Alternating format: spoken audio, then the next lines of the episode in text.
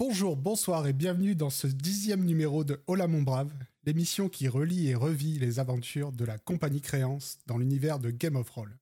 Je suis Erkep et je suis accompagné de Maître Likao. Hola et bonne année les chocopins. Dana June Barker. Salut. Et Céladon. Salut. Cette semaine, on revient sur l'épisode 9 de la saison 1 et ça commence juste après ça. Hola mon brave Est-ce que vous faites quelque chose en particulier? Je le perceptionne. Boire un coup pour faire le point, mais boire un coup. Jotun, J-O-T-U-N. Il faut s'équiper. Hein. Je vais devenir une armurerie, je pense. Tu connais cette drogue-là Ça s'appelle le doigt. Et vous êtes sympa ou pas? Lance Bonne un dé à compétence, 100 ça. faces. T'as donné la Tu lui boîte. as donné la boîte? Je lui ai donné la boîte. Merde. Ne, ne trouvez-vous pas que le, le- le destin est ironique parfois? On le jette dans la On, on rivière. lui coupe la langue et on le jette dans la rivière. J'invoque les flammes. 92. Gourmandise travaille aujourd'hui? J'ai quelque chose à vous dire de très important, c'est que vous m'avez manqué. Shazam, deux points, mage puissant, virgule, longue vue, virgule, divers. Quand est-ce qu'on boit? Donc on est parti pour cette nouvelle saison. Je suis vraiment très content de vous retrouver. Euh, on peut encore le dire parce que euh, c'est notre premier podcast euh, de l'année. Et on est encore en janvier, donc euh, bonne année tout le monde. Hein, plein de, de bonheur, de joie, d'amour, euh, de jeux de rôle, peut-être de jeux vidéo Aria, mais ça on n'est pas sûr. Cette fois-ci, on est tous réunis pour discuter de l'épisode 1 de la saison 2 intitulé Corbeau Noir, Seigneur des Pirates d'une durée de 2h25 minutes. Et bien sûr, je me retourne vers toi, Anna June, pour te poser la question rituelle. Qu'as-tu pensé de cet épisode? Écoutez, on va pas se mentir, euh, nous avions tous des appréhensions énormes en ce qui concerne l'arc Esperanza. Et donc, avant de lancer cette saison, j'ai eu, enfin, j'ai fait une petite réunion, une petite discussion entre moi et moi-même. Et j'ai décidé d'aborder cet épisode dans les meilleures conditions, en lui donnant une vraie chance, en essayant euh, le plus possible de l'écouter avec un œil neuf et naïf. Et les amis, je sais pas ce qui s'est passé, mais ça a marché. Je saurais pas vous expliquer comment ni pourquoi, mais la magie, elle a carrément opéré. Euh, Serait-ce parce que pour une fois, je l'ai regardé non pas sur mon ordi en prenant des petites notes euh, à côté, mais je l'ai écouté vraiment, je faisais, je faisais des travaux de peinture, j'étais dans un délire artistique, donc je, je sais pas si ça a joué, mais j'ai pris un, un vrai plaisir énorme, j'ai ri de bon cœur, j'ai trouvé que Atlan était dans une forme olympique. Euh, Il y a même une de mes répliques préférées de la campagne dans cet épisode, je m'en souvenais pas. Et puis Atlan qui se plante méthodiquement dans son lore, ça reste une source de fun intarissable à mes yeux. Et puis je les trouve, contre toute attente, pas trop chaotiques et plutôt organisés dans cet épisode, comme quoi l'état d'esprit euh, dans lequel tu es quand tu lances un épisode, ça fait beaucoup. Mais moi j'ai passé un très agréable moment. Voilà. Ok, intéressant. Et toi, du coup, Maître Likao Ben, je pense que je vais être la vie qui fait un petit peu le pont entre euh, l'enthousiasme euh, des GB et, peut-être euh, un enthousiasme moindre de, de ta part. Pour moi, c'est clairement l'épisode de reprise. Donc après sept semaines cette fois-ci de pause, ben, la reconnexion de l'équipe avec leurs personnages, leurs inventaires et le lore, ben, ça va être un peu laborieux. Mais au final, effectivement, on commence à avoir l'habitude. hein, c'est leur, euh, c'est leur touch, et euh, c'est plutôt, plutôt fun et c'est plutôt drôle, comme tu le disais, Anna, euh, vis-à-vis euh, d'Atlan et de son arc, qui est toujours très obscur pour lui. Le premier souci pour moi, c'est surtout le temps d'arriver sur Esperanza. Il y a d'abord tout ce passage. Bien sûr, on a appris à en rire maintenant plutôt qu'à en pleurer, de la gestion totalement chaotique des inventaires. Et puis après, il va y avoir les différentes étapes que je trouve un petit peu trop longues avant le premier contact véritable avec enfin ces pirates qu'on nous tease depuis euh, deux épisodes. Et enfin, euh, l'aspect de l'aveu même de Fibre, euh, cet aspect un peu générique d'Esperanza, aka, excusez-moi, la Tortuga Witch, où sur cet épisode, on va juste entreapercevoir d'assez loin les aspects les plus intéressants, donc les plus mystérieux. Je pense notamment euh, à la Maranga et euh, Asa. Malgré tout, comme toi, Anna Jones, j'ai passé un très bon moment. Le plaisir de retrouver le, le délire de l'équipe, toutes leurs punchlines, hein, qui sont toujours à mourir de rire, pour une seconde saison qui n'était pas forcément actée d'office. hein, ça, on s'en rappelle. Euh, le fait que cette année-là, le show va s'installer non pas sur six mois, mais sur l'année scolaire entière, avec l'ambition aussi d'alterner avec un univers sci-fi plus ou moins connecté avec le Aria Magic. Donc, du coup, moi aussi, j'aime bien les stats. Anna, désolé, je te, je te pique un peu ça. Donc, on va avoir quand même sur cette saison 15 épisodes contre seulement, entre guillemets, 9 pour la saison 1, plus les deux hors série. Donc, le Aria euh, Tomb Raider Contemporary et le Battle Royale qui était plus un Aria jeu de société. Et euh, cette saison, sur les 15 épisodes, il y en a un spécial, mais qui est numéroté dans les 15 parce qu'il fait partie de la même timeline que la campagne. Donc c'est euh, le one-shot spécial Halloween. Voilà, et il faut rajouter aussi les 6 épisodes de Star qui, euh, je l'ai déjà dit, sont connectés quand même à l'univers euh, d'Aria, Qui était nul. euh, grâce à ce qu'on appelle maintenant le multiverse de fibres. Ça tacle. voilà. Alors, en parlant de nullité, bah, c'est aussi la saison du retour de Karma, Karma négatif. Et l'arc d'Esperanza, bien que parfois décevant, il faut, l'avouer, bah, il va apporter aussi son lot de révélations, de l'or et même de fun. On va quand même beaucoup rire. Avant, bien sûr, le gros morceau, effectivement beaucoup plus juteux, d'Akaba. Et je voudrais aussi finir par pondérer un petit peu euh, ce, ressenti qu'on a par rapport à cet arc en particulier et peut-être Gore en général. Bah, c'est peut-être dû à l'effet euh, greux Game of Reroll où on a maintenant une équipe qui nous a donné peut-être un peu trop de bonnes habitudes, hein, la bonne habitude de gérer à la fois les quêtes, l'inventaire et le lore avec beaucoup d'efficacité, d'inventivité et de fun. C'est une équipe qui a aussi peut-être beaucoup moins de pression d'au- d'audience que l'autre équipe préférée de Fibre et qui peut aussi vivre ses aventures avec plus de souffle et de sérénité, mais avec non moins de panache. Voilà pour ma part. Ouais, mais ça, ça marche pour euh, Game of Roll de maintenant. À l'époque, il n'y avait pas Game of Reroll et il n'y avait pas autant de pression. Enfin, il n'y pas autant de viewers que maintenant. Enfin, moi, à mon avis, il Il n'y avait viendra pas après. autant de sécurité.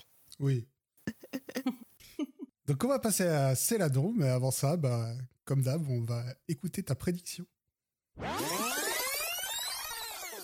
J'ai juste envie de parler d'Amaury. J'ai trop envie de le voir en tant que mousse chez les pirates, passer du côté obscur. J'ai envie de le voir renier la compagnie créance et leur tourner le dos. Et j'espère au fond de moi qu'ils ne parviendront pas à mettre la main dessus ou qu'ils renonceront à lapin du. Oula, lapin. Lapin du gain. Au fond, il pourrait être dans l'équipage de Kaina. Et euh, j'ai tellement envie de voir les retrouvailles entre les deux frangines. Genre, euh, est-ce que tout va bien se passer? Est-ce qu'elles vont, est-ce qu'elles vont s'entendre? Euh, Est-ce que ça va aller et tout? Putain, j'ai envie de les voir prendre le karma pour l'usage abusif du pavillon royal et j'espère que ce sera pas l'immense galère royale euh, à qui ils le livrent, ce drapeau, qui paieront les pots cassés. Je pense que euh, Sang-Froid Fillon, il va refuser d'obéir. Euh, en plus, je crois que j'avais, que j'avais fini l'épisode sur. euh, J'étais restée bloquée sur les claques, donc je crois que j'avais envie de le voir s'énerver et semer la destruction. Et j'avais peut-être aussi un peu envie que euh, la nouvelle saison commence sur un carnage euh, incroyable. Ah, le chaos. Voilà. Bon, on peut dire que tu as été servi. Waouh. Ouais. Je suis, je suis contente euh, qu'on soit arrivé. Enfin, je, je, je trouve euh, c'est dur un peu euh, Tortuga Wish. euh. Ça fait du bien d'avoir un peu euh, des petits, des petites choses qu'on connaît, des petites choses un peu classiques. euh, le thème bandeau sur l'œil, voilà, au calme. Et ben, enfin, je pense que je vais me répéter, mais enfin, je pense que j'ai déjà dit tout ça, mais euh, j'ai j'ai regardé cet épisode, il m'a mis, il m'a mis bien confortable, genre j'étais, j'étais à l'aise. je l'ai vu en deux parties et je pense peut-être dans un contexte un peu particulier qui doit jouer sur comment j'ai ressenti le truc, mais genre, je crois que j'étais un peu amorphe. je l'ai beaucoup aimé et il m'a fait grave du bien. Et ouais, confort.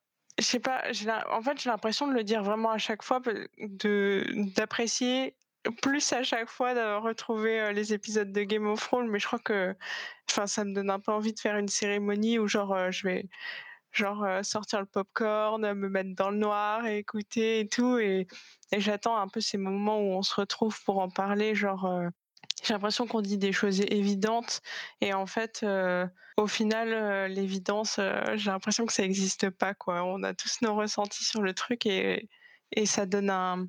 La relecture qu'on fait ensemble, ça, ça donne un goût précieux à, à tout ça. Quoi. Genre, c'est ça donne une. Enfin, je, je pense que j'ai de la chance de le voir dans cette ambiance-là, de voir euh, Game of Thrones euh, accompagné. Et, euh, enfin, voilà. Du coup, je suis contente de vous retrouver. Et coucou vous, cœur, cœur. C'est complètement réciproque. Cœur. C'est tellement chouette que tu sois juste heureuse de les retrouver comme ça. C'est tellement la sensation qu'on avait eue à l'époque. Ah là là. Je ne cesserai moi non plus de me répéter, mais je suis trop jalouse de toi. Ouais, bien de la chance. Oh là là. Et du coup, Crache ton sel, vas-y, qu'as-tu pensé de cet épisode? Alors moi, c'est un peu particulier. hein. Il faut savoir que euh, sur le conducteur, j'ai marqué que c'était carrément nul. Mais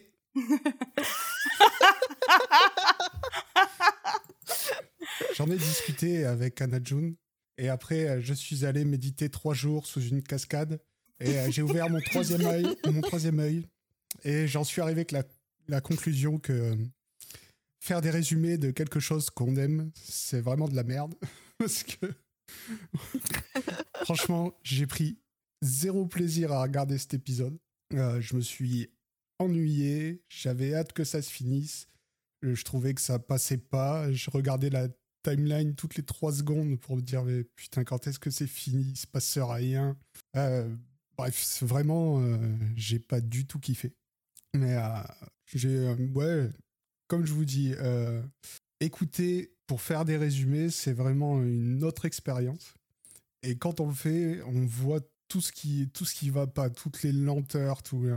c'est quelque chose que j'avais pas quand je les écoutais normalement, parce que bah, quand je faisais ma vaisselle, je m'en foutais qu'ils qu'ils passent deux heures à discuter d'autre chose. Alors que là, comme je dois résumer, je me dis mais dépêchez-vous, passez à autre chose. Là, franchement, ça sert à rien. Mais il y a un truc qui sauve toujours euh, les épisodes de Game of Thrones, c'est euh, c'est les joueurs. Puis le MJ, bien sûr. Parce que là, par contre, il n'y a rien à dire. Il y a toujours la, bonne ambiance. Il y a toujours les, punchlines euh, d'Atlan. Et on voit que au moins eux, ils prennent du plaisir.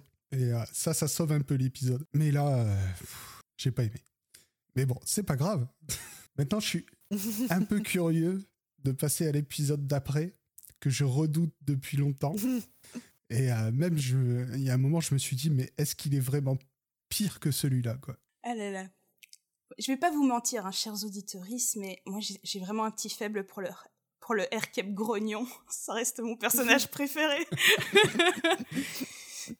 Mais, euh, mais vraiment, plus sérieusement, j'ai repensé à, à notre discussion et j'espère vraiment que tu vas réussir à retrouver euh, ton amour euh, pur pour Game of Thrones.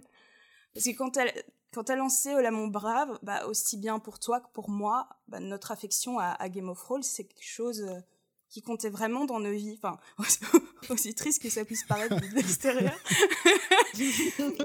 mais, mais, euh, mais, mais sincèrement, je, je te souhaite vraiment de retrouver cette, euh, cette flamme intérieure, quoi, de, de, de, de trouver le moyen de rattra- rattraper, de raccrocher ton wagon au train de la hype. je me sens poète ce soir. Euh, Enfin voilà, quoi qu'il en soit, Game of Thrones aura permis une chose, c'est nous réunir tous les quatre. Et pour ça, moi, je suis déjà éternellement reconnaissante. C'est vrai. 100%. Mais moi aussi, hein, mais bon, faut bien dire que même, même euh, des séries télévisées préférées, il y a toujours des épisodes euh, qu'on aime moins. Mais là, oui, c'est vrai. En ce moment, euh, je traverse une grosse période de saturation. Et comme les, les épisodes actuels n'aident pas, pour mon cas personnel, c'est vrai que c'est difficile. Mais sous ces notes joyeuses, on va donc passer au résumé de l'épisode, qui, vous le verrez, est bien plus court que d'habitude. Bizarrement. Allez, on passe au résumé. Évidemment, un petit récap par parcimonie. Envoyez-nous plein de cœurs, s'il vous plaît. On adore ça, on, a- on aime l'amour. Allez, hop. Alors, nouvelle saison oblige, après une pause de quelques semaines, l'épisode s'ouvre sur les présentations des personnages ainsi que le gros de l'histoire. Vous avez euh, mis au point un plan. Je, je vous- je suis, je suis sympathique, je vous rappelle un petit peu votre plan Oui, on génial. s'est caché. Non, avant ça, vous avez fait un plan génial, c'est-à-dire que vous aviez des bouteilles d'alcool de moite de Void Ah oui. que euh, Ediclas a habilement euh, dilué avec une pollution d'hallucination. Oui. Ça n'a pas été très utile, puisque le bateau s'est fait aborder par des pirates, vous vous êtes cachés, et les pirates ont pris contrôle du bateau, vous étiez toujours cachés, une tempête affreuse s'est mise en place, vous étiez toujours cachés.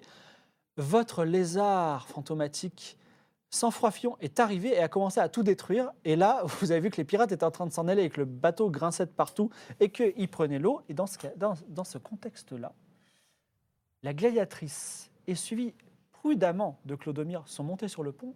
La, gla- la gladiatrice s'est aperçue que sans froid fion, dans les éclairs, les tornades, des vagues, des vagues hautes comme des maisons, était en train de boulotter des petites choses, des cordes, des mâts, tout ça, et le bateau était en train de partir en quenouille. Et à ce moment-là, elle a levé la main, elle a utilisé son pouvoir, parler avec les Inuits, elle lui a intimé un ordre, nous n'avions pas lancé les dés. Quel était cet ordre? Et ben, cet ordre, c'était euh, arrête, juste arrête. Mais il écoute rien et il l'attaque.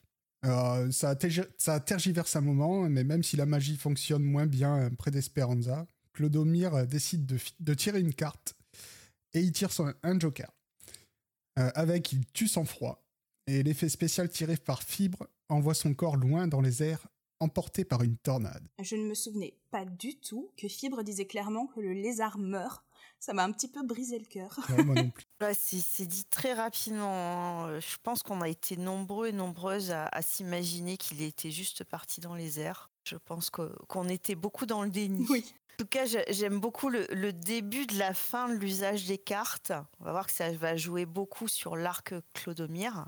Et oui, on rentre dans une zone géographique où l'effet des deux cristaux, euh, bien qu'encore lointain, hein, je- j'essaye de pas trop spoiler non plus, bah, c'est ces deux cristaux et ils ont des effets qui convergent sur Esperanza. Et sans annihiler les pouvoirs euh, du mage Clodomir, pouvoirs qui étaient quand même déjà très hasardeux, hein, on va bien le dire, bah là, ils deviennent carrément chaotiques. J'aime bien le parallèle entre l'avancée de l'influence de l'ennemi et de son fameux chaos et euh, donc euh, la fluctuation de la magie des cartes. Je trouve que ça va vraiment bien ensemble. Et puis, euh, c'est bien aussi ce, ce petit rappel de gameplay pour les utilisateurs de magie bah, qu'il faudrait peut-être aussi s'intéresser à d'autres types d'enchantements et de petites magies qui sont, spoiler, présents sur l'île. Voilà. Sinon, je ne vais pas épiloguer sur l'usage du Joker. Franchement, c'est joie du joueur. Juste pour info, notre lézard fluorescent était en fait fluorescente et incubait un œuf dont nous retrouverons la destinée dans la saison 4 du continent du Phénix. Et alors, là, je pensais pas que ce lézard, euh, il avait vraiment euh, une importance, qu'il avait, genre qu'il était présent euh, dans la saga comme ça, quoi, qu'il était écrit. Et je, je pensais un peu qu'il était arrivé sur un creux, genre euh, comme ça, quoi. Et, et je, me, je me demandais, ouais, j'ai eu un flash. euh, Est-ce que c'est lui qui est sorti du sable alors qu'on était sur la plage à Esperanza? Je en fait, je suis même pas sûre que c'était à Esperanza. Et ma mémoire, là, elle a. Je sais pas pourquoi j'ai j'ai eu des visions. Je me suis demandé un peu. Alors, c'était bien Esperanza, mais ce n'était pas euh, sans froid. C'était le Bramarius, un varan géant à plumes. Et euh, d'ailleurs, on peut se poser la question, hein, était-il présent avant le JDR papier? Ça, seule Fibre le sait. Mais franchement, on peut émettre des doutes car il emprunte son nom à une autre des créations chaotiques des aventuriers. Mais ça, c'est du spoiler, on le verra dans la saison 3. Une fois le problème du lézard, euh, comment on dit, euh, j'ai perdu mes mots, bah, une fois que le lézard n'est plus un problème, il décide, on sait pas pourquoi, de faire tirer les dégâts du bateau par Atlan, qui devait faire moins de 70 pour éviter le naufrage, inratable, et il fait un 80. Grave erreur. Choisir Atlan. RIP, hein, quand même, pour le Malawi ardent, anciennement la beauté circassienne, euh, et héritage d'Atlan, faut pas l'oublier. Fier navire de la compagnie. Mais clairement, on, est, on part sur un beau Osef de leur part. hein. Ils partent sur leur radeau en mode Solong. euh, c'est- Pourtant, ça reste euh, deux noms mythiques de cette aventure, je trouve, Malawi ardent et beauté circassienne. Euh, Et il finit par sombrer euh, tristement au large d'Esperanza, ni vu ni connu. C'est, c'est un peu tristoun. C'est vrai. J'étais, c'était un peu, j'étais un peu genre, euh, j'étais un peu keblo en mode, Eh, les gars, le bateau. On sent la pirate. Genre, en fait, en le faisant, je, je me suis, je me suis vue genre euh, comme, euh, je, je sais plus, c'est euh, Astérix et Obélix là quand ils sont en Égypte avec les pirates et genre quand ils voient les Gaulois arriver, j'étais genre le bateau quoi. les gogos, les gogos, les Gaulois. Non Les go Les go Les gogos Les Gaulois Euh, Mais c'est pas vrai Un peu quoi. Au secours. Dans la panique, Niklas construit un radeau et s'ensuit un long moment de négociation pour garder le plus d'objets possible. Un déchirement pour Ketra. Oh là là. I feel you, Lydia. Sur Gen Lab, j'ai j'ai du mal à lâcher l'affaire. Tout ce stuff et si peu de capacité pour le porter, c'est une torture. hein. C'est, je crois que, je, je sais pas si ça existe, c'est un vrai nom, mais c'est un peu le, le syndrome du ça pourrait Ouais. servir. Le syndrome de la potion que t'as, la potion que t'as chopée, euh, premier niveau du RPG que t'as encore euh, au boss final parce que on sait jamais. Et on apprend aussi que la gestion de leur inventaire est catastrophique, avec des objets qu'ils n'ont plus depuis longtemps, d'autres dont ils se souviennent même pas. Et euh, Ketra, par contre, elle arrive à caser des trucs à elle chez les autres. Ouais, c'est édifiant au premier visionnage. hein. Mais euh, voilà, on a compris que ça faisait partie euh, de, leur façon de faire, de, leur euh, gore touch. Et franchement, maintenant euh, que, j'ai intégré ça, à chaque fois, ça me fait hurler de rire. En général, les gestions d'inventaire, c'est toujours un peu chiant, mais là, vous, vous commencez à connaître comment fonctionne mon cerveau et combien j'aime quand les faits corroborent euh, les mythes qui entourent les personnages. Et ici, on a le fameux trope là, de Keitra, la looteuse de l'extrême, et il pourrait pas être plus clairement démontré parce que pendant que les autres se débattent avec des inventaires éclatés, pendant que Nicolas se voit contraint de conserver un pamplemousse, ben, à côté de ça, on a la gladiatrice, elle, qui doit hésiter entre différentes armes légendaires et autres artefacts surpuissants. Oh là là, c'est vrai, c'est vrai que c'est un peu laborieux ce, ce genre de séquence, mais l'inventaire d'Atlan à base de plumes géantes et de, prunes- de prunes surprises, c'est vraiment à mourir de rire. J'ai- franchement, j'ai vu ça, j'ai même pas relevé quoi. J'étais, j'étais fascinée, j'étais prise dans le truc, ça me, ça me portait complètement. Maintenant que tu le dis, genre, euh, déjà, je comprends même pas comment j'ai pu suivre ça sans relever. Et maintenant, je trouve ça juste super drôle. Ouais, bah, c'est une mécanique euh, utilisée couramment par les MJ quand les inventaires deviennent un petit peu trop OP, un petit peu trop vite. Et aussi quand les joueuses euh, ben, se, se fichent totalement de gérer leur inventaire. C'est bien commode. Donc là, il faut savoir qu'on en est à 25 minutes d'épisode et que j'avais fait qu'un paragraphe de résumé. Mais heureusement, vous relevez le niveau euh, en parlant beaucoup, donc euh, ce sera pas trop court. Mais quand la tempête se calme, il repère une île au loin. Qui, euh, Kitra. Je sais pas qui c'est ça. Kitra perd une hache en essayant de ramer et un courant les éloigne de plus en plus. Franchement, on salue la, la retenue de Lydia euh, sur cette séquence qui perd quand même une des haches natales de son personnage, euh, qui l'a accompagnée dans l'arène pendant des années et elle ravale vraiment son somme avec panache. Moi, je dis bravo Lydia. Oui, c'est vrai, je te rejoins, performance super impressionnante. J'étais, encore une fois, j'étais keblo euh, dans, dans mon visionnage, je, je tendais la main, euh, genre, euh, vers les fonds marins en mode. et puis hop, là, ça passe à la trappe. et, et moi, j'étais avec mon, mon petit sentiment de vide, là, qui restait dans mon ventre. Ah là là, je crois que j'ai vécu cet épisode. Fond. Trop cool. La gladiatrice finit par tracter le radeau à la nage et leur plan semble bien se passer jusqu'à ce qu'un requin les dépasse et, te- et se dirige vers elle. Ce passage, il est aussi un, un chouïa laborieux, mais en même temps, il illustre bien les moments en partie bah, où les joueuses sont un petit peu perdues hein, dans une situation euh, floue, compliquée, et qui vont envisager toutes les solutions, hein, même les plus farfelues, avant de toutes les abandonner les unes après les autres, et qui forcent aussi les jets de perception inutiles, hein, comme Daz va le faire avant d'être encore à l'époque recadré par fibre et puis euh, que les joueurs euh, finalement décident de passer en force avec justement la force de Keitra Et là, c'est cool parce que Fibre fait remarquer à toute l'équipe qu'encore une fois, la gladiatrice Carrie. Et j'aime bien ce moment où toute, euh, la table reconnaît et se ressoude autour de cet exploit physique. C'est vrai, c'est assez mignon parce que donc Fibre il dit euh, ils ont bien de la chance d'avoir quelqu'un comme toi. Et là ils répètent tous à l'unisson on a bien de la chance d'avoir quelqu'un comme toi. c'est assez chou. Puis globalement, je trouve vraiment que le passage avec le requin est très drôle. On a Atlan euh, qui décrète que les requins ont peur des prunes. Puis t'as Nicolas qui propose de tailler la prune en forme d'humain vu qu'il s'agit d'un requin mangeur d'hommes. Et puis du coup, comme il s'agit d'un mangeur d'hommes, Keitra est sauf. Enfin, Il y, a, y a eu vraiment une, un ping-pong de, de répartie, une succession de punchlines qui font du bien à ce moment de, de l'épisode. Du coup, c'est pour toutes ces raisons euh, que euh, j'ai trouvé l'épisode super confortable. En fait, il est hyper divertissant. Franchement, je me dis, bon, après coup, je comprends si on l'a vu euh, plusieurs fois que ça peut être laborieux. Mais en vrai, j'ai adoré ce passage. J'étais super bien. J'étais en mode trop bien, quoi. C'est gentil d'essayer de me rassurer, mais vous avez le droit de kiffer. il est juste aigri, c'est là c'est c'est trop tard pour lui, on peut pas revenir en arrière. Bon, bah, Oui, coupe-toi t'as coupe-toi la main et vas-y. Je vais voir Nicolas, Euh, pourquoi moi? Parce que ton sang il est sucré, t'as mangé un pamplemousse. Mais n'importe quoi Si, Et donc, tu fais quoi? Je le sectionne. Oui Ah non. Tu Non, je le, non, je l'entaille. Tu perds un point de vie. Oui, mais c'est pas grave, il avait gagné un point de vie avec le Mais non, j'étais pamplemousse. déjà au max. Ah, merde. Bon, ok. Je suis à ensuite, 8. Je suis à 8. l'eau tombe dans le, dans le. À l'arrière, à l'arrière du radeau. Et le requin qui, se, qui courait vers, enfin, qui nageait à toute vitesse vers, euh, vers, vers Kaitra commence à faire demi-tour. Très bien. Elles sont euh, frénétiques. Euh, Garde ton bras, garde ton bras. D'ailleurs, j'ai une petite question sur cet extrait.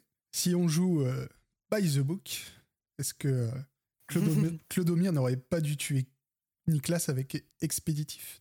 Alors, je suis d'accord avec toi. Je pense que sur un karma particulièrement négatif, c'est une, option totalement envisageable pour les MJ, comme tu dis, si on joue by the book.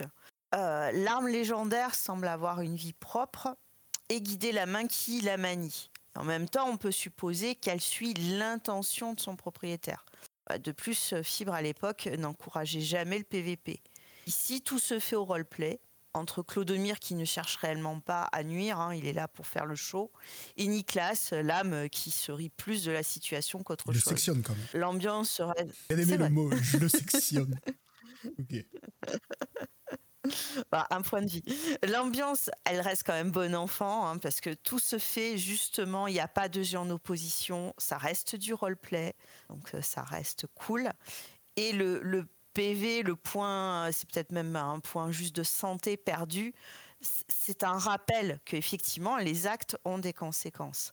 Euh, pour finir, tout de même, hein, je te rejoins, c'est un moment de la campagne où Monsieur Lame aurait pu reroll sans souci. JDC, JDR. Il aurait pu jouer temporairement fripouille avant de reprendre son personnage de secours qui l'attend sur l'île, comme les attendent ceux de Dérive et, de Lydia. Mais ça, c'est un spoiler.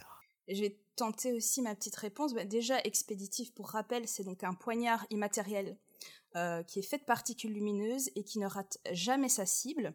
C'est comme ça qu'il est décrit dans le bouquin. Et moi, je vois vraiment expéditif comme un poignard de lancer. C'est-à-dire, euh, à mes yeux, il n'opère sa magie immatérielle que lorsqu'on vise quelqu'un, enfin une cible, et qu'on le lance. Et pour le reste, je le vois vraiment comme une arme blanche traditionnelle. Enfin, c'est comme ça que moi, je le fais jouer, en tout cas. Je suis mitigé euh, parce que euh, un poignard magique de lancer, bah d'accord. Il est magique quand tu le lances, mais pas quand tu coupes. Ok. C'est ouais, c'est une arme de lancer expéditif parce que il vise, c'est allez, ça, il tue sur le coup, mais il, il ne rate jamais sa cible. Tu vois ce que je veux dire? Oui. C'est ça qui fait sa spécificité. Donc pour moi, sa magie n'opère que quand il quand, quand tu le lances, quand tu vises quelque chose. Mais vous avez raison tous les deux, je pense. Et je pense que pour départager, ben, toujours pareil, le karma, c'est pratique. Si l'équipe est plutôt karma positif, on le joue comme tu le dis, Anna. Et si l'équipe a un karma négatif, eh ben, c'est l'occasion de, de, De tuer un bah, PJ. de- de faire tomber euh, le jugement. Euh, oui, et de tuer un, personnage qui peut-être euh, le, le mérite, entre guillemets. J'accepte euh, vos explications. T'as l'air hyper convaincu. Il tolère les Non, mais de toute explications. façon, euh, ça aurait été nul qu'il meure là. euh, je suis d'accord. C'est juste, euh, c'est juste un petit euh, fun fact que je, je voulais relever. Non, mais c'est intéressant parce que tu relèves des questions qui sont posées couramment euh, dans les discords d'Adlercraft et, de Fibre et de plein d'autres euh, endroits où euh, ben, parfois il faut interpréter et, voilà, c'est le rôle DMJ d'interpréter un peu tout ça. J'avais pas toutes ces, toutes ces informations-là, je me sens un peu ridicule. En plus, c'est vraiment genre. j'ai regardé en mode OK et j'ai j'ai rien, j'ai rien bité quoi. Ah, mais ça, tu le regardes pour la première fois. Là, tu, tu peux pas tout noter non plus. En tout cas, le requin s'approche du sang. Nicolas se retire au dernier moment et lui balance une prune surprise, ce qui n'a aucun effet apparemment. Mais ils arrivent enfin sur l'île. Sur celle-ci, ils se retrouvent en présence d'un escargot géant. Ils ne prennent pas vraiment au sérieux et lui font aussi manger une prune, toujours sans effet. Mais ils finissent par penser à se mettre dans l'eau, ce qui l'empêche de les attaquer. Et j'aime comme tu dis poliment, ils ne le prennent pas au sérieux. c'est le moins, c'est le moins qu'on puisse dire. Quand Fibre décrit l'escargot géant, Daz il dit direct est-ce qu'il y a du beurre géant et de l'ail géant pour aller avec? J'adore cette punch, elle est très très drôle. J'adore les escargots géants. J'ai vraiment un passif avec ce thème et euh, je vois, franchement, pourquoi quoi? Genre, comment ils sont. je comprends pas qu'il y ait des escargots géants ici quoi. Non, mais personne ne comprend, hein. il n'y a pas de problème. qu'on en parle hors podcast, parce que j'ai vraiment un passif avec les escargots géants, ça me rend curieux. c'est clair, j'ai pas osé réagir. C'est quoi cette phrase J'ai pas trop voulu m'étendre. Euh, C'est encore pire, c'est là donc. Tout ce qu'on s'imagine dans nos têtes maintenant. on fera ça en off. Euh, L'équipe est poussée par la soif et euh, ils vont quand même jusqu'à l'orée de la forêt pour récupérer des noix de coco. Mais plusieurs escargots débarquent. Euh, ils ont toujours euh, bah, du mal à les prendre au sérieux. Et Ketra finit par se faire avaler d'un coup. Heureusement, Atlan est là. Je tente de, de, de déviscérer la bête avec ma dague. Mais, mais- 86. Mais c'est pas possible C'est de la magie, 86 la fin. Toujours. Alors, Attends, le mal- mal- quoi malgré l'imposante taille de cette, euh, cette bête et euh, le fait qu'il ne bouge pas parce qu'il est en train tu arrives à rater euh, cet escargot. Tout à fait. Eh ben non, du coup. Parce que c'est Nicolas qui libère la gladiatrice qui était en train d'étouffer en le dissolvant. You. Dégueu.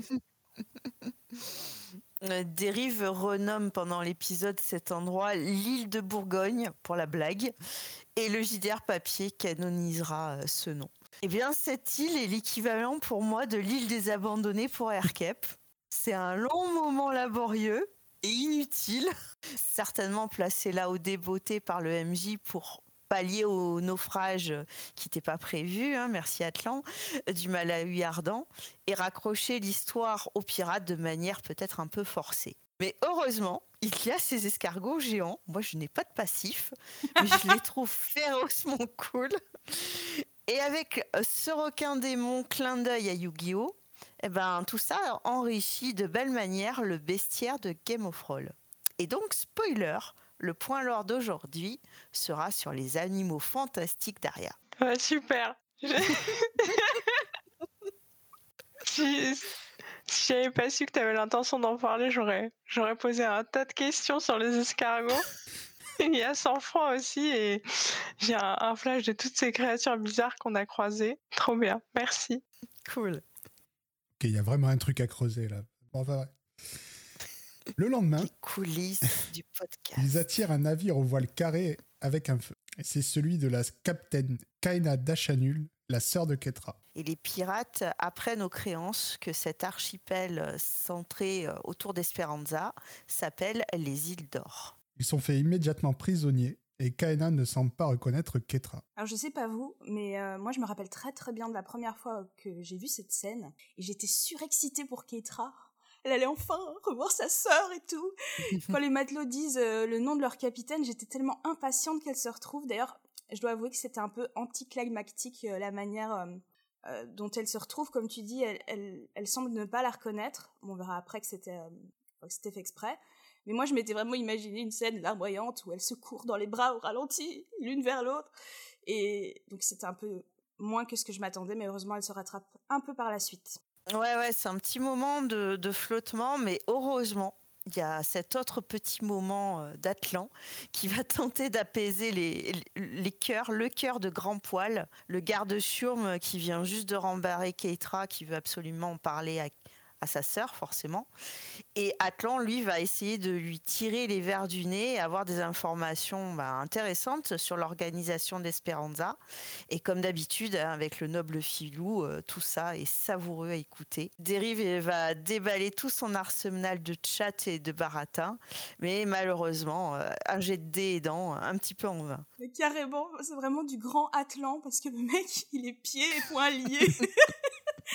il lâche vraiment Oh, Esperanza, dites-nous en plus sur notre destination. J'imagine trop la scène, c'est hyper drôle. Et, euh, bonjour à Grand Poil, excellent podcasteur, euh, Dr. Watt, le roi Steven, etc., etc. Mais en tout cas, euh, bah, comme tu l'as un peu teasé, Najun, c'était une ruse pour ne pas se griller devant son équipage. Et euh, Kaena vient leur rendre visite dans la nuit et leur explique son plan. Il y a deux façons d'aller à Speranza. Je peux vous laisser une dague, vous vous échappez, vous prenez vos objets, vous faites pas de mal à grand poil, vous sautez par un sabord, il y a un petit trou euh, dans le, dans le vaisseau, dans le vaisseau, tout ça, avec un tonneau par exemple, vous pouvez nager jusqu'à Esperanza. Le problème, c'est que vous n'êtes pas des pirates. Vous pouvez prétendre que vous êtes un, quelqu'un de mon équipage, mais si vous rencontrez quelqu'un de mon équipage et que vous dites que vous êtes de mon équipage, ils vont, ils vont savoir que vous êtes des traîtres. Pas top. On, peut- on peut se créer aussi un, un clan de pirates. Alors, c'est une bonne idée. euh, c'est une bonne idée. C'est quoi votre nom Atlan. Atlan, vous avez l'air vif d'esprit. Je suis très vif d'esprit. Alors, Atlan, G 2D est aussi vif que. Je vais vous présenter devant euh, le roi des pirates, le corbeau noir, qui va probablement vouloir vous tuer. C'est à ce moment-là que l'un d'entre vous va dire Nous voulons intégrer l'équipage des pirates. D'accord? Il va probablement dire non. Ce à quoi l'un d'entre vous va dire Je défie l'un des capitaines en combat singulier. Bordel. Oh c'est moi qui vais accepter le combat. Ah, Et je vais perdre, d'accord? Par contre, C'est pas un combat à mort? Non, ce sera un combat, je vais ab- abandonner. Voilà. Vous prouverez votre valeur, d'accord?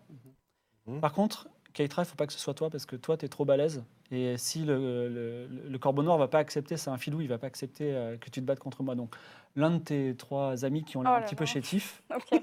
accepte de se battre contre moi. Si c'est tenir une épée qui me fait pas trop mal, hein, euh, Bah, ça peut Atlan. être quelqu'un d'autre. Atlan, c'est pour toi ça. Un peu de chance. Ça, c'est le plan. B. Ouais, ben, on- tu le disais, hein, les retrouvailles entre les deux sœurs d'armes, bah, c'est réellement un chouette moment que j'apprécie à chaque fois de réécouter. Je trouve que ça fonctionne très bien sur toutes les tables que j'ai écoutées euh, jouer la campagne. Alors ok, hein, on tire un petit peu facilement sur la corde sensible, mais c'est une histoire simple et qui fonctionne toujours. Surtout ici, quand on sait ce qui va se dérouler malheureusement dans l'épisode prochain. Moi aussi, j'ai trouvé ce moment attendrissant. Puis ensuite, euh, je me suis posé des questions sur les deux sœurs et euh, leur relation. Je me suis demandé, euh, je me suis demandé s'il y avait vraiment la, même simplicité, la même tendresse que, que lorsque Shadow jouait Kairis. Mais je pense aussi que Shadow, elle, enfin, elle a une façon de jouer la grande sœur qui est, enfin, je, pense assez, comment, euh, démonstrative. Ouais. Elles ont une relation beaucoup plus froide, euh, limite distante. Et c'est vrai que leurs retrouvailles sont pas aussi gr- grandiloquentes que je l'espérais. Mais ça reste un des moments de l'aventure que je trouve le plus marquant. J'adore euh, de manière générale, moi, quand les quêtes perso se débloquent. Et euh, j'aime aussi beaucoup le, le roleplay de fibre pour jouer Kaina. Et il impose à travers elle le respect. Et, et j'aime beaucoup comment les joueurs respectent instant Kaina. Ils remettent en question euh, aucun de ses dires et ils écoutent bien euh, paisiblement ce qu'elle a, ce qu'elle a à leur dire. C'est c'est un, c'est un bon moment de roleplay, je trouve. Ouais, tu as raison. Effectivement, c'est d'ailleurs l'un des rares PNJ avec qui euh, la table va directement jouer franc, franc jeu. Et c'est pas peu dire. Ils acceptent de jouer le jeu et arrivent à Esperanza. Vous êtes sur une grande place de terre battue, entourée d'une grande assemblée de matelots et de pirates. Le corbeau noir, un homme immense et musclé, avec un énorme tatouage de corbeau sur le ventre, se tient, euh, sur, le ventre, se tient sur une chaise de bois. Il a aussi, je précise, ça prendra peut-être euh, de l'importance pour plus tard, au-dessus du cou, une sorte de médaillon cylindrique. À ses côtés, vous êtes surpris de trouver le jeune Amaury, qui semble protégé, et sur son épaule, une poule noire qui semble un petit peu perdue. Attends, attends, c'est on- c'est bon, on a deux quêtes l'une Ah sur l'autre. ouais, Oui, oui. ah ouais. Oh. Littéralement l'une sur l'autre. Les deux Allez. choses qu'on veut le plus dans cet Sont univers, là. c'est- elles sont là. Bravo pour ta prédiction, Céladon. J'adore comme Amaury les ghosts et en même temps, c'est totalement mérité comme tu l'avais dit. Ouais, je suis, cho- je suis un peu choquée de- d'être tombée juste. Je me suis dit que je partais dans un espèce de, de délire euh, complet, euh, genre euh, un film dans ma tête et tout. Oui, je me, je me demande s'il est vraiment heureux, le, le bonhomme. J'ai vraiment très envie de, de lire une fanfic de, de son point de vue, si jamais. Euh, Il est temps que tu commences à l'écrire alors. Moi j'ai trop envie de la lire. Mais Je souhaiterais quand même revenir sur une de mes phrases préférées de cet épisode parce que Keitra, qui est complètement subjuguée par ce qu'elle est occupée de voir sous ses yeux, elle dit euh, Les deux choses qu'on veut le plus dans cet univers sont là J'aime tellement ce moment parce qu'ils sont sur une île pirate avec potentiellement des montagnes de trésors. Elle vient de retrouver sa sœur, se dessinent à l'horizon des enjeux énormes à base de sceptres mythiques et de dieux oubliés, mais elle, elle, ce qui compte le plus pour elle dans l'univers, ce sont ces mots, c'est un mioche et une poule. Ah, je trouve ça tellement drôle. Tout a l'air de se passer comme prévu jusqu'au moment où le corbeau noir envoie Petit Ping le cachalot, une montagne de muscles à la place de Kaina. L'équipe envoie aussi Ketra à la place d'Atlan et le combat commence. Ça commence mal parce que Ketra euh, échoue à envoyer sa Glu von Trunkel sur le pirate. À noter que ce malheureux pirate, hein, se faisant ventrunkelgluer, s'appelle euh, Falkenheim et qu'on peut le retrouver comme adversaire dans le one-shot Une nuit en Osmanie, dans le JDR papier, euh, euh, Actual Play, hein, qu'on peut retrouver en podcast, qui avait été joué par l'équipe des Mademoiselles et par l'âme. Ketra finit quand même par désarmer Petit Ping et lui fait tellement peur qu'il abandonne. Et j'ai trop aimé cette scène. Je l'ai vue dans ma tête, euh, ça marchait du tonnerre. Je vois euh, une Ketra euh, super bodybuildée euh, faire des petites feintes à, à petit ping qui, fling, qui flippe des esquives, genre c'est priceless. Écoute, moi je partage complètement ton enthousiasme. Euh, je suis carrément subjuguée par l'entièreté de, de cette séquence. Déjà, ils font pas les cons. Euh, c'est la première fois que ça arrive, j'ai l'impression, dans cette aventure. Ils suivent le plan à la lettre et quand ils sont pris au dépourvu par Fibre Tigre, ils rebondissent hyper bien. Euh, L'échec de Keitra sur le lancer de Glu donne un résultat au final très drôle et il n'y a pas trop de conséquences. Et ensuite, le combat, il- il est hyper stylé. On a une Lydia qui, en bonne joueuse de jeux vidéo, nous offre des très belles cinématiques et elle décrit ça super bien. Sérieux, moi je dis 0 KO et 100% plaisir pour cette séquence. Après le combat, il décide bien sûr de rejoindre l'équipage de Kaina. Et ce moment, il est très parlant sur le fait que nous sommes dans un hub où c'est surtout la quête de Ketra qui est censée avancer après que celle d'Atlan est avancée à Aria Alta Bianca et celle de Clodomir est beaucoup avancée à Vandermeer. D'ailleurs, le reste de l'équipe passe en mode suiveur pour laisser la gladiatrice prendre le lead. Malheureusement, on verra un peu plus tard qu'ils resteront un petit peu trop sur ce mode passif alors que les trois destins, hein, des, trois autres, de façon certes plus cachée, se déroulent, se joueront tout de même sur cette île. Kaina les emmène à, à son bateau, et les sœurs peuvent enfin prendre le temps de se raconter leurs histoires. Ils apprennent que le Corbeau Noir a de grands projets de conquête, et que Kaina est liée à lui par un serment sur le fleuve des morts. Et preuve que l'équipe, euh, comme on le disait, apprécie réellement le personnage, Niklas va jusqu'à lui proposer de les rejoindre dans leurs aventures. Et c'est cocasse, entre guillemets, quand on réfléchit à ce qui va arriver à Raoul dans la saison 6. Ils apprennent aussi des détails sur le sceptre. Ils étaient quatre, quatre pirates, quatre frères à avoir trouvé le sceptre. Et euh, le quatrième, à partir du moment où ils ont commencé à structurer, euh, on va dire, l'île des pirates, Esperanza, et leur plan pour conquérir tout, tout le pourtour de la mer de la morsure, Kniga y compris, parce que je vois que vous avez des yeux de Kniga, Oui, tout à fait. ils ont enterré le sceptre dans un endroit secret. Avec des escargots. À Kniga? Un endroit secret. C'était le quatrième frère qui a fait ça, le quatrième frère dont on n'a pas le nom. Et quel est le nom des trois autres frères? Donc il y a le Il a Noir. fait une carte qui a été coupée en trois et donnée aux trois autres frères. Et le quatrième frère a été tué par les trois autres frères. Donc personne ne sait Personne où ne est sait. sceptre, sauf la personne qui a les trois morceaux de carte. J'ai l'impression que je me répète souvent dans cette émission, parce que chaque fois qu'il y a un, un morceau de l'or, je, je répète les trois mêmes phrases, mais c'est vrai que maintenant on connaît ce lore par cœur, et ça nous fait plus rien. Mais wesh, la première fois qu'on entend parler des trois morceaux de cartes, ah, c'est c'est vraiment de l'or. C'est comme un double espresso, tu vois. Tu te, tu te le sirotes et tu l'apprécies et tu kiffes, quoi. Là, pour moi, ça sera un délicieux thé à la framboise. Mais je, je m'assois à côté de, de toi et j'apprécie. Alors Clodomir, lui, il est persuadé de posséder un morceau de la carte. Euh, spoiler, c'est faux. Et c'est encore un bon exemple d'un inventaire chaotique. Ah, Je me suis demandé et j'étais j'étais sûre que c'était un faux espoir. Et d'un autre côté, j'espérais que ce soit un peu vrai parce que ça aurait été hilarant, mais j'ai, enfin, voilà. Et vous, à la maison, vous qui avez bien sûr bien suivi, parce que vous avez bien wa- watché, c'est plus facile. Il s'agit, c'est bien sûr de la carte de la région d'Arance du premier épisode de la saison 1. Voilà. Un truc très utile qu'il a sauvé de- du naufrage. Ils apprennent aussi que les trois pirates ont juré sur le fleuve des morts de ne jamais se séparer physiquement, euh, on insiste sur le physiquement, de leur morceau de carte. Voilà, et là je te rejoins, Anna. J'adore toute cette partie d'Aria parce que je la trouve vraiment, euh, je sais pas comment dire, euh, elle réveille un peu mon âme d'enfant, quoi. Les pirates, euh, les cartes au trésor, les objets magiques cachés, ça me parle trop. Ah, la, la piraterie, c'est là dont toi seul me comprends. Ah, c'est le début d'une grande quête, hein, une quête pivot de la quête principale. Et étonnamment, les créances vont faire de leur mieux pour la réaliser.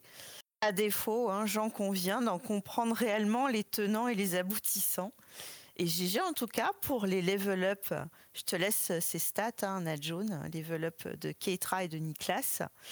Et dans cette conversation, euh, effectivement, il faut saluer l'efficacité de l'équipe qui pose les bonnes questions, le nom des trois frères, l'emplacement de la première carte et d'autres informations importantes euh, dans l'île pour avancer dans leurs différentes missions.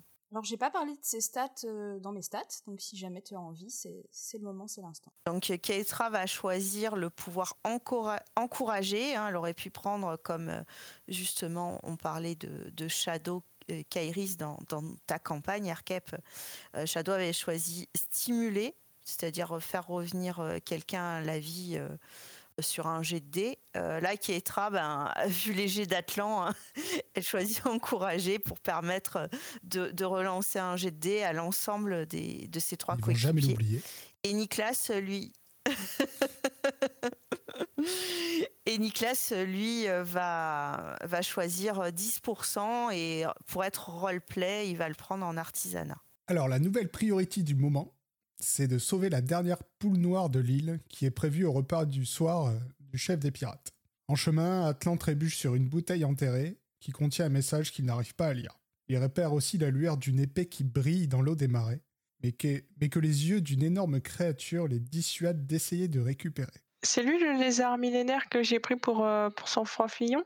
Bah, en fait, euh, les yeux de la créature sont censés être ceux du monstre euh, Endoro, qui est censé protéger l'île euh, des attaques extérieures. Au, final, on n'en saura jamais beaucoup plus. hein, les, créances étant très superstitieux, hein, on, l'a vu avec leur peur des serments. Ils vont prendre très au sérieux la menace d'Endoro, qui est, qui est censée donc détruire tous les attaquants et même l'île si, si l'île est attaquée. Dans le JDR papier, on apprend qu'il s'agit en fait juste d'anguilles électriques dangereuses, mais à une échelle bien moindre. Et euh, la menace serait donc une légende insulaire. Je trouve ça un petit peu décevant si c'est réellement le cas. Après, ça serait pas le premier bluff de fibre. L'objet à récupérer, apparemment, c'était une épée un peu nulle, hein, mais qui appartiendrait à la famille Tréherne, encore euh, d'après le livre. Peut-être un moyen de raccrocher la quête euh, du retour d'Amaury. Et le message, lui, il amène au bon Ib Batuta, fameux explorateur hein, qu'on va jamais rencontrer, mais dont on va entendre parler tout le long de l'aventure, et qui est censé être naufragé sur un îlot très proche. C'est ça le message. Et c'est la suite ratée d'une quête déjà ratée, hein, la, quête des squelettes de Naporia. Euh, les pirates morts tourmentés d'avoir laissé moisir jusqu'à la folie le pauvre homme, qui quand même, hein, on peut le noter, il aurait pu être bien utile euh, lui aussi pour donner des infos sur le fameux immortel. Un tout autre sujet, mais je suis complètement impressionnée de nouveau par leur plan pour récupérer la poule, que je trouve bien malin. Ils se sont vraiment euh, bien cassé la tête pendant cet épisode. Alors autant vous dire qu'ils oublient tout le lore, mais jamais ils n'oublieront euh, la louche d'or. Ça c'est la première chose euh, à laquelle ils pensent à chaque fois qu'ils doivent élaborer un plan. Et puis ils vont l'exécuter de manière très intelligente, immédiatement, sans tergiverser ni trop, et je mets des guillemets sur le trop, se perdre dans les différents baits de fibre tigre. Bah, que dire, moi je les trouve forts dans cet épisode. Nicolas qui pense même à récupérer la bouteille vide. Ils, se prennent, euh, ils ne prennent pas de risques inutiles et quand ils utilisent Clodomir pour, euh, comme détecteur de métal magique, bah, ça, me fait, ça me fait beaucoup rire aussi. Ils finissent par arriver au quartier général des pirates. Vous savez qu'au nord du village, il y a la place d'où vous venez, et puis encore plus loin, il y a- vous voyez une mystérieuse construction. euh, au nord du village, il y a une place, et en Mais- plus au nord. Au cœur du village se trouve là euh, où euh, Nicolas est mystérieusement attiré, une taverne. Ah Et pas n'importe laquelle, c'est le quartier général, le seul bâtiment authentique et solide de l'île, un riad ouvert sur le sud au mur blanc. Donc on voit un petit peu l'influence d'Akaba qui n'est pas loin, au mur blanc, rehaussé de tours de bois avec des minarets bleus. Grand bâtiment en, en forme de U, aux fenêtres sans vitres. Il est le théâtre d'une fête continuelle. Vous entendez des éclats de voix percés à travers les fenêtres sans vitres. Alors il y a là quoi? Un open bar, alcool de mouette, Ah, l'arbre de oh la navigatrice, alcool de figue d'Osmanli. Un atelier de tatouage et piercing, n'oubliez pas que vous avez rendez-vous. Ah oui. Un concours de bras de fer. Oh là là là là, je, je veux tout Et faire. plein d'autres surprises, bien entendu. Euh, Il y a également, puisque vous le cherchez, euh, le corbeau noir, qui est entouré d'une personne qui vous semble tout à fait naturelle, mais pour toi, Atlan, Oui. elle brille. Petite réminiscence de l'épisode 8 d'Olamon Brave, où euh, ce cher euh, DJ Cactus avait relevé que si Atlan avait vu, elle avait vu le Tulpa Yakomo, cette scène aurait été tout autre. Ouais, j'y ai pensé aussi. C'est en effet assez mindfuckant de, de s'imaginer ce qui aurait pu se passer si Atlan n'avait pas tué Maria. Tout ça parce que, voilà.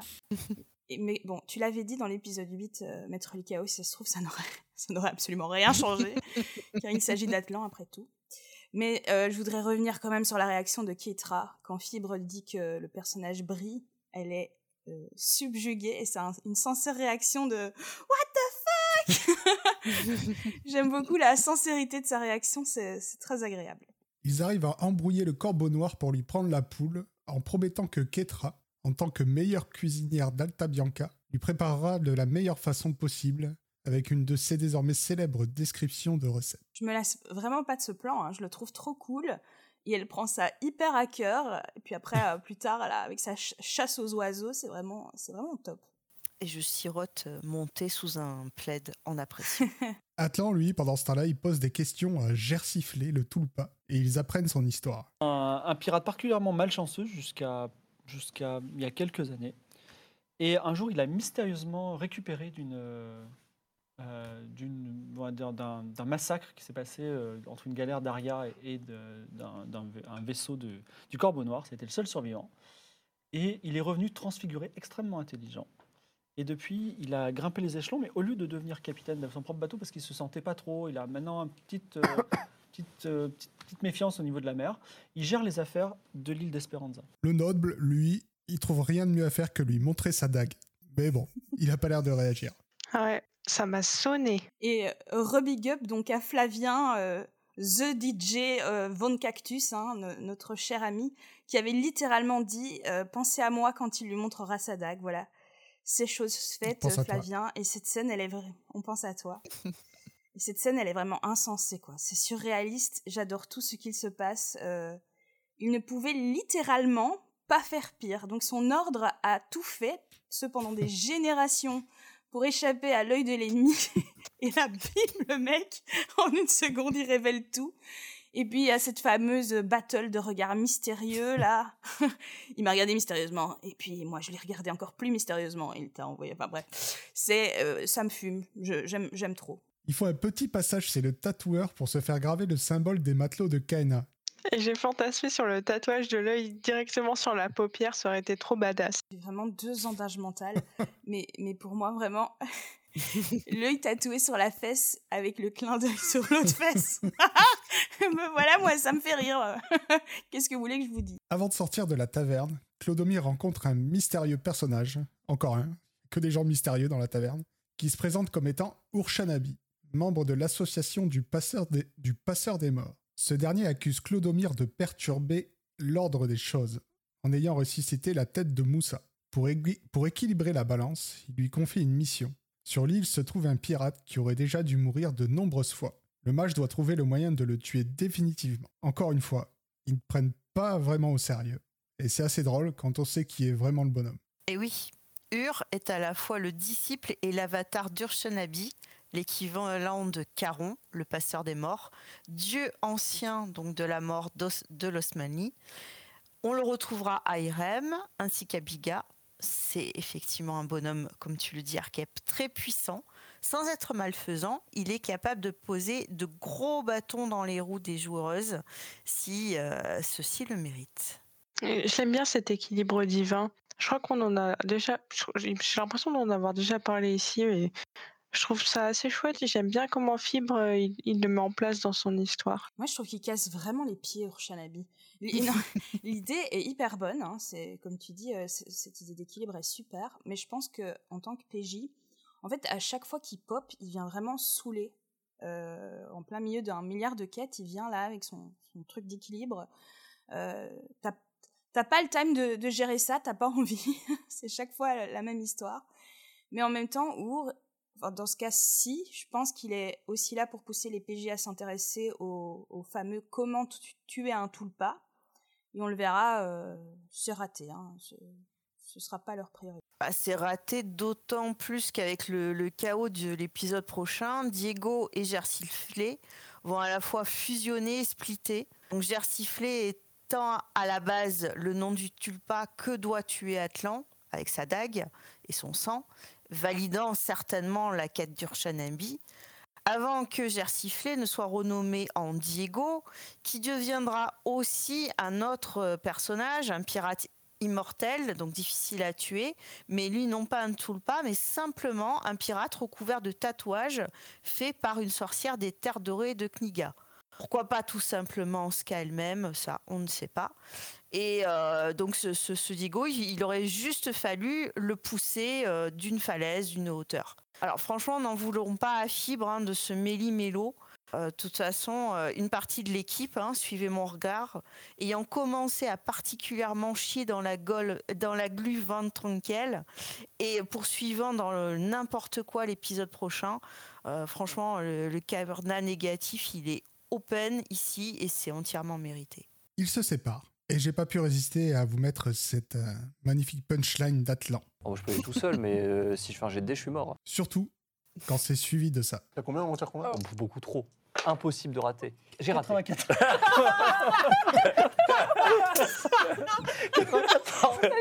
94 Donc pour expliquer, il essayait d'accéder à la prison où une osmanienne est enfermée. Donc pour une fois qu'il cherchait des infos sur sa quête principale, bah, c'est mort. À Aircap, euh, nous partageons en effet le, le même amour pour la punchline, parce que je vous parlais d'une de mes répliques préférées euh, dans mon avis sur l'épisode. C'est bien celle-ci. Parce que c'est impossible Suivi du Ah non, mais le petit, j'ai raté Immédiatement après Ouais, j'ai éclaté dans de mes rires signatures, hein, euh, et euh, j'ai vraiment eu du mal à m'en remettre. Ah, j'adore. Ouais, c'était très drôle. Comme quoi, moi aussi j'ai ri. T'as aussi. C'est bien.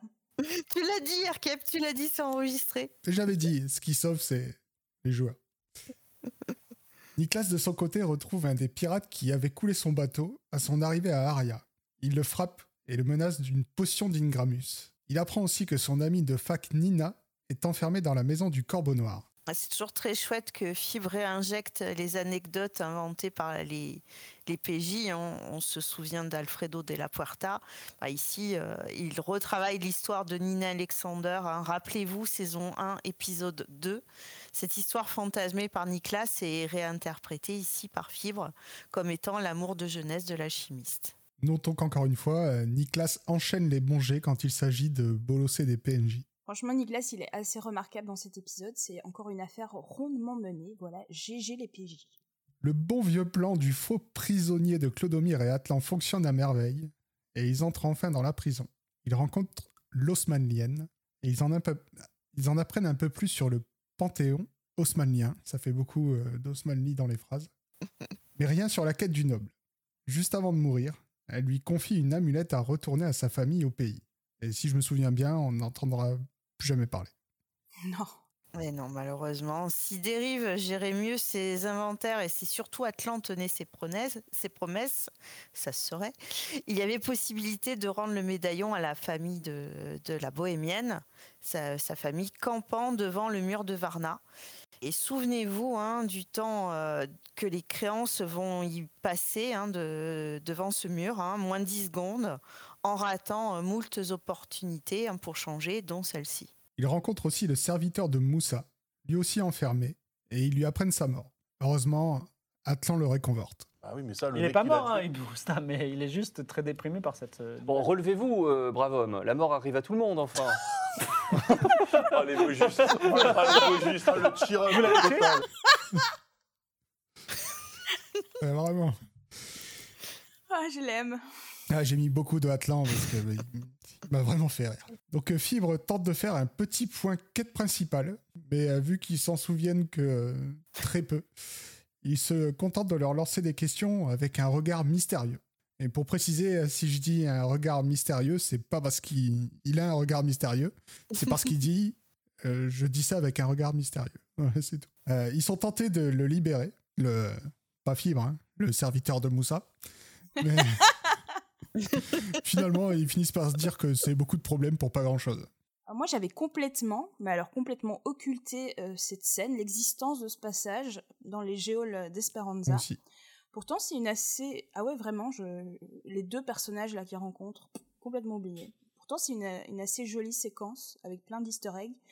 Et euh, tout ça est plutôt sympa, n'est-ce pas? Pardonnez mon pinaillage, hein, mais c'est pas deux, mais trois persos hein, que nous deux Lascar euh, vont rencontrer, et c'est le troisième qu'ils hésitent à libérer. Et c'est pas donc le serviteur de Moussa, mais bel et bien le grand Black lui-même, que les joueuses de voyage en Osmanie connaissent bien. C'est juste, juste l'un des premiers 50 originels et mortels, l'homme loup, l'avatar du dieu Kali lui-même, juste le plus grand guerrier de tous les temps, et aussi le plus grand des soifards. Libéré et dessoulé, désolé pour la chanson, ce PNJ légendaire aurait peut-être, je dis bien peut-être, juste changé le cours de cet arc un chouïa poissard. Comme quoi, même en, Désolé. Désolé Pardon. Comme quoi comme quoi, même en, même en l'écoutant, j'oubliais au fur et à mesure ce qui se passait. Ah, elle est là. Ah, mais, mais vraiment, euh, je, je l'avais pas du tout soulevé non plus. Et c'est vrai que pour avoir joué à Voyage en Osmanli, sans déconner, Blake, c'est le plus cool personnage que, que Fibre n'ait jamais écrit. Donc euh, c'est un peu de faux mots là pour le coup. Euh, dommage. De leur côté, Ketra et Niklas se mettent en chasse d'oiseaux pour remplacer la poule. Ils repèrent un magnifique oiseau blanc qui se retourne et regarde la gladiatrice dans les yeux. Et j'adore toujours autant quand Fibre est sadique. Il le fait plusieurs fois pendant la campagne. Euh, comme ça, quand il les met face à leurs actions, c'est toujours trop, trop, trop drôle. Et ouais, parce que ça l'a fait hésiter. Et euh, conséquence ou hasard des dés, on sait pas, mais elle le loupe. Et elle se rabat sur un flamant rose, mais elle le loupe. Et pour l'instant, elle s'arrête. Ils discutent avec trois pirates sur la plage. Ils récupèrent des ingrédients, des ingrédients, dont du toum, pour faire plaisir à Céladon. Et apprennent l'existence de la sorcière Ska, qui vit dans la mangrove au milieu de l'île et aurait, une autre poule. Euh, Ketra finit quand même par tuer un oiseau, mais elle n'en a pas assez. Et elle tente de continuer sa chasse, mais elle manque, et elle manque de façon euh, catastrophique. Et elle abat Ketuki, un des trois pirates avec qui il discutait quelques minutes plus tôt. Je fais vite une parenthèse pour dire que c'est mignon là, que tu dis euh, de façon catastrophique, pour ne pas dire qu'elle a fait 100 et me piquer ma stat. Merci Arkiem. Ah là là. Donc on a Ketuki, hein, ici, mythique sub euh, depuis les tout débuts et déjà l'époque JVTV, le stream. Ketuki, il est partout, sur toutes les campagnes, sur toutes les timelines, mais on l'adore. Ah Ouais, c'est un peu le Kenny de Game of Thrones. hein. Toutes ces morts, euh, elles sont épiques et surtout elles sont épiquement drôles. Un combat s'engage, mais elle en vient rapidement à bout, et les pirates, des matelots de Mardonius l'enflammé, promettent de se venger. Vraiment, le running gag de Mardonius me fume systématiquement. C'est si drôle. Bravo Fibre Tigre. Sur ces entrefaits, il se retrouve et décide d'aller voir la sorcière. Devant sa hutte, un alligator assoupi leur barre la route, et après moult, moult tergiversations. Ah, on essaie de rentrer dans la baraque. Regarde, Bah vas-y, go, tu c'est peux toi le voleur. la pousse la porte. Lui. Allez, Moi, je peux crocheter les serrures, hein, c'est vrai. Ouais, mais par contre, mais- Atlan réenjambe l'alligator qui devient un petit peu nerveux, mais qui Ah. ne bouge pas. pour je vais autant. doucement. Tu ouvres la porte, Oui. vous voyez un spectacle incroyable que vous verrez dans 15 jours. Oh non Parce que c'est la fin du jeu, eh oui, eh Oh oui. non Et oui, le teasing d'une rencontre qui s'avère enfin très pro- prometteuse en RP et surtout en lore. Et c'est donc la fin de cet épisode. Donc, euh, est-ce que quelqu'un a quelque chose à rajouter? Alors Erkep, est-ce qu'avec tout notre enthousiasme, ton avis a légèrement changé sur l'épisode ou est-ce que ça ne bouge pas? Absolument pas. non, non, mais c'est bien. Tant mieux. Il faut tout pour tout le monde. Et celui-là n'est pas pour moi. Et bon, du coup, vu qu'on a fini, on va passer au point lore. Et selon mes notes sérieuses, vous aviez, regardez, l'un d'entre eux, hop, c'était lui. Ah non, il est mort, pardon, excusez-moi. Il est mort. Alors, le point lore aujourd'hui sera sur les animaux fantastiques d'Aria. Aria, on vous l'a dit et hein, c'est de la low fantasy avec peu, très peu de peuples fantastiques, point de nains, elfes et autres licornes. Mais, comme l'a si bien remarqué euh, l'équipe d'Aria MF51 de Gibbon qui me jette la campagne en podcast, allez les écouter, c'est trop bien. Dès la forêt euh, low fantasy de Sauvanie, on rencontre moult bébêtes peu communes par leur taille et leur forme. Effectivement, hein, dans les villes modernes et peuplées, Aria, Alta Bianca, bah, ce bestiaire issu soit de la clarté de Tansalni, soit relique des temps anciens, bah, a quasiment disparu. Mais dès que l'ombre s'installe et que la nature reprend ses droits, les airs brûlants d'Akaba, fosse abyssale de la mer de la morsure, grottes obscures et montagnes glacées, folles seraient celles et ceux qui iraient à l'aventure sans se préparer à rencontrer des animaux, au minimum sauvages, voire fantastiquement létaux. Orisio, chevaux titanex, amateurs de cochons de Valcouleur dont les tranches se retrouvent sur le marché d'Aria, les tranches d'Orisio, hein, pas de cochons, anguilles géantes, poissons titanex, titanesques tueurs de marchands, spoiler, araignées géantes ne craignons que le feu, mantes religieuses ultra mortelles que nos aventuriers ont évitées avant le monastère de Schrödinger, kraken à la poursuite d'Ibolia, aurait-elle signé un pacte avec Ur ou Dagan pour l'usufruit de la regrettée Black Pearl, euh, pardon, beauté circassienne? Requins démons issus d'univers parallèles, comme beaucoup d'easter egg geeks distillés par fibre, ou escargots géants, goguenards, mais étouffant tendrement les gladiatrices imprudentes, nous retrouverons durant tous les épisodes de Gore Magic, Star, Dexia et tous les univers associés aux fibres verses, moultes animaux bizarres, magnifiques et souvent très dangereux, qui tenteront de croquer nos PJ issus de diverses mythologies, les animaux, pas les PJ, folklore et univers de pop culture. Pour le moment, hein, le plus emblématique, eh ben, il reste euh, dans nos cœurs François Fillon. Le lézard géant RGB, fluorescent, envoyé par le dieu exilé après les agents de l'ennemi. Ici, notre pauvre Niklas, marqué à l'insu de son clin gré par la croix du chaos. Donc euh, François Fillon hein, portait malgré tout un œuf et nous retrouverons son descendant une génération plus tard dans la saison 4 du continent du Phénix, autre animal fantastique, près des côtes de la colonie knigienne Possélénier. Je vous laisse euh, voir cet excellent épisode hein, pour connaître le, le destin euh, de, de ce petit euh, lézard. À noter que ces lézards hein, sont aussi présents dans l'univers sci-fi de la campagne Star, qu'aime tellement Erkep, et qu'on espère grandement les retrouver dans la prochaine campagne d'Aria, Les Mondes du Futur, hein, qui suivra le Tribunal des Dragons. Justement, parlant de dragons, on verra qu'effectivement l'affrontement final avec ces boss dignes de jeux vidéo n'est pas toujours la bonne approche. Et si les créances ont cramé la pauvre Aranéide gargantuesque de, la forêt de Sauvanie, en des- espoir de cause au début de l'aventure, bah, ils vont finir par préférer discuter à la longue avec toutes ces petites bestioles avant au lieu de les tataner. D'ailleurs, euh, Tiamat, la dragonne de la mer ancienne, hein, gardienne de l'ancienne Treya, Susana Kale, en est le témoin, euh, toujours vivante.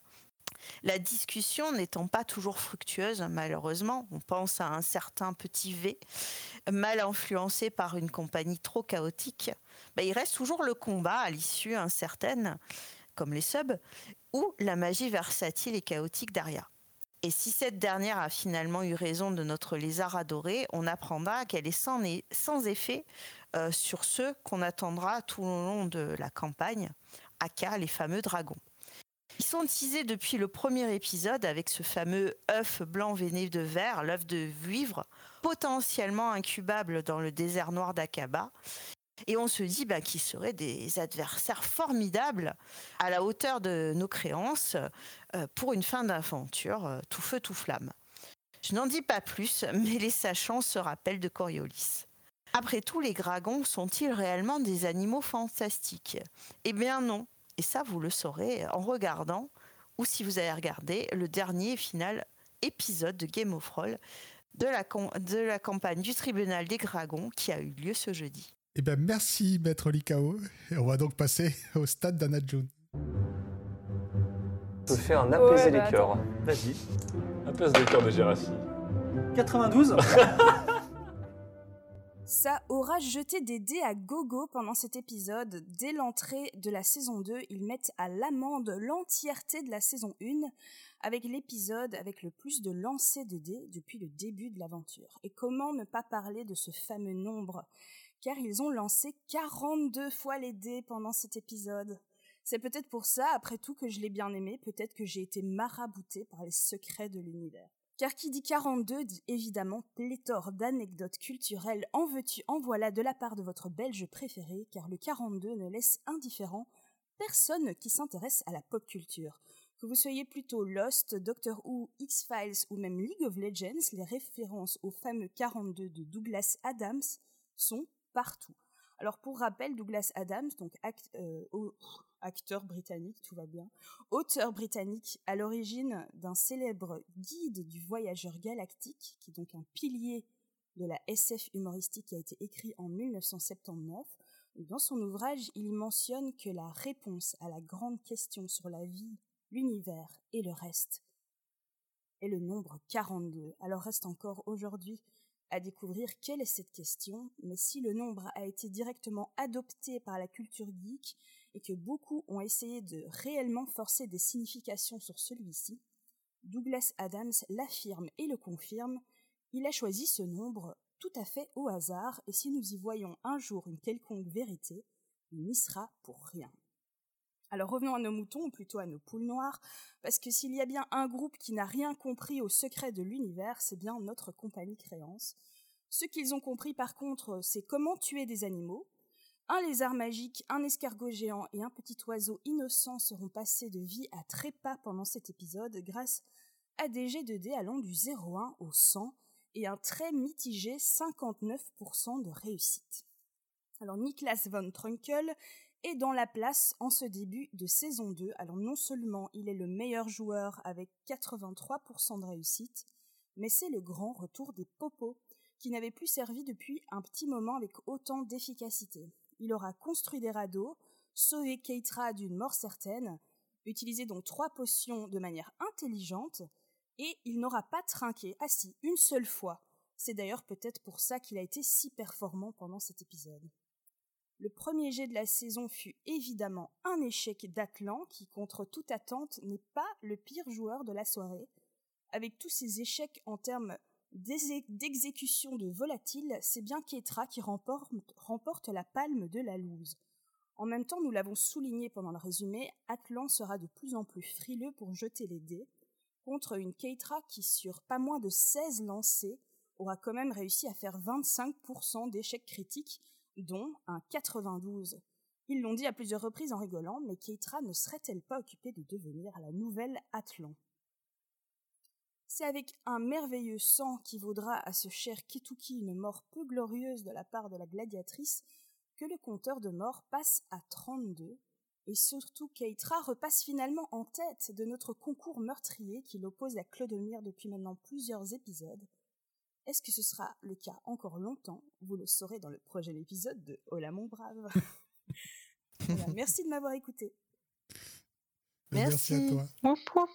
Et bien maintenant, on va donc passer à la prédiction de Céladon. Il s'approche tout doucement, à- vraiment à, à pas feutré.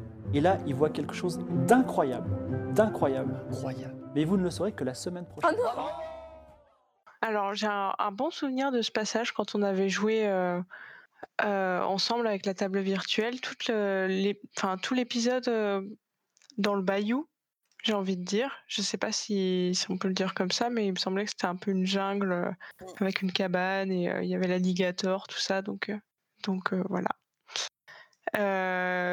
Déjà, je je sais pas pourquoi, j'ai l'impression d'avoir zappé et d'avoir manqué des, des moments de m'exprimer. Euh, j'ai trouvé ça cool qu'à force d'enjamber l'alligator, euh, celui-ci commence à broncher un peu. Euh, C'était une scène qui était hyper cinématographique dans ma tête. Et euh, voilà, c'est tout, c'était la note. À du coup, à ce moment, ils arrivent à crocheter la serrure et, et ouvrent la porte. Et du coup, c'est la fameuse cabane de la sorcière. Et je me souviens qu'il faut pas s'empiéger en entrant, sinon, pour le coup, on va, on va- pour le coup, il y a de la poule après. Alors, je, je fais référence à un mauvais sort euh, quand on touche euh, un objet par erreur, mais alors je sais pas si c'est dans le livre. Il y a de la poule. Euh, Il y a de ma... Oh là là. chaque fois que tu éternues, il y a de la poule. Euh, du coup, j'ai souvenir que la sorcière, elle était plutôt sympa, ambiance à la cool, mais je, je sais pas si elle va apprécier une intrusion inopinée dans son logis. Alors, c'est désagréable qu'on soit une sorcière ou pas, je crois. Et je suis curieuse de voir comment ça va se passer avec elle, avec ce groupe. J'espère vraiment qu'ils vont la respecter. Je ne crois pas l'avoir vue en colère, mais, je, pense que je pense qu'il faut pas. J'ai aussi envie de parler d'Amaury. J'ai trouvé ça cool qu'ils évoquent la possibilité de le laisser tranquille, enfin. Bah, sauf s'il n'est pas heureux. Et ça, je crois que c'est. Il me semble que c'est Claude qui le dit, mais je suis pas sûre. Et euh, je me pose un tas de questions parce que euh, bah, c'est le, le corbeau noir, c'est pas un, mono de colonie de vacances, quoi. Donc j'imagine qu'il va le mettre à l'épreuve, que ce sera pas facile. Euh, Est-ce que Amaury, dans son imagination d'enfant, même avec les épreuves qu'il a vécues avec la compagnie Créance, est-ce que c'est ce qu'il espérait de ses aventures? Je pense que je suis trop, trop un adulte quand je pense comme ça, mais c'est une chose de rêver de partir et de voyager, et je crois que c'en est une autre, peut-être pris sous l'aile de- du chef des pirates. Enfin voilà, j'espère que ça va aller pour lui. C'est tellement mignon. Et euh, enfin, j'envisage une, une jolie cata avec un monstre marin. J'aimerais qu'il ne passe pas au travers. Voilà. Très intéressante prédiction. Ouais. Merci de m'avoir écouté. Oh, tu me piques ma phrase de fin, c'est quoi cette histoire? Ouais. Désolée. C'était pour Je te- conclure autrement que voilà. Je te la prête volontiers. On se la fait une semaine sur deux. Et à la grande joie d'Anna June Barker, nous n'avons pas de questions. Oui, pour cette je n'avais même pas remarqué, c'était incroyable. C'est vrai. Donc c'est donc la fin de cet épisode de La Mon Brave. Donc euh, avant de se laisser, euh, comme d'habitude, euh, on va voir si euh, vous avez des, des petites recos ou quelque chose à dire avant qu'on se laisse. Oui. J'ai une reco. On t'écoute. Aujourd'hui, aujourd'hui, j'aimerais vous parler de Risques et périls, qui est donc un actual play écrit et animé par euh, Sam Genin. Alors Sam, vous le connaissez probablement si vous aimez Game of Thrones, euh, parce que c'est un peu le troubadour attitré de notre communauté. C'est lui qui est l'auteur, entre autres, de certaines euh, chansons de Raoul que vous avez pu peut-être entendre en début de live Twitch de Game of Thrones. En plus, il est très bien entouré dans cet actual play. Euh, il a comme joueureuse d'autres figures emblématiques de la commu. Il y a Jeanne Prigent, qui s'occupe parfois de faire des illustrations pour Game of Thrones. Il y a Shingi, qui est euh, un petit peu le chef d'orchestre des camps. Euh, Sully, que personnellement je ne connaissais pas, mais qui est très chouette. Et puis il y a Eto, qui est lui aussi un pilier du Discord des Fibres Tigres. J'ai un peu tardé à écouter l'aventure car j'ignorais qu'elle était disponible en podcast, mais elle l'est. Et euh, j'ai fini par m'y atteler et j'ai vraiment pas été déçue. Écoutez, c'est excellent, tout simplement. Je suis euh, toujours aussi difficile en actual play, mes goûts n'ont pas changé, mais ici vraiment, je, J'aurais rêvé pouvoir écrire une aventure pareille. Sam est un conteur de grand talent. Euh, ah, alors, c'est vrai que pour certains, il cabotine un peu, mais moi, j'aime bien son style. Il maintient un très bon rythme tout au long de l'aventure. Il n'hésite pas à utiliser quelques raccourcis qui ne sont peut-être pas bienvenus dans une partie traditionnelle, mais qui sont idéales pour l'actuel play. Les situations sont très drôles et je t'arrive vraiment pas d'éloge sur euh, la qualité du scénario. Et puis vraiment, le générique, c'est un énorme banger. je l'ai en tête H24. Franchement, si t'as la foi euh, RCAP, tu pourras. Euh, Paraît qu'il y a petit des tempêtes, paraît qu'il y a aussi des trésors par palette. Mais paraît qu'il y a autant d'îles que d'étoiles. Pour toutes les explorer, amis, y sont les voiles. Des requins, des orages, des pirates pas faciles. Et on échoue souvent, mais toujours avec style. On ira explorer plus de mille et une îles. À nos risques et périls. À nos risques et périls. Voilà, c'est vraiment super. Go écouter si vous ne connaissez pas encore. C'est en trois épisodes de deux heures. Ça se dévore euh, en une après-midi de boulot.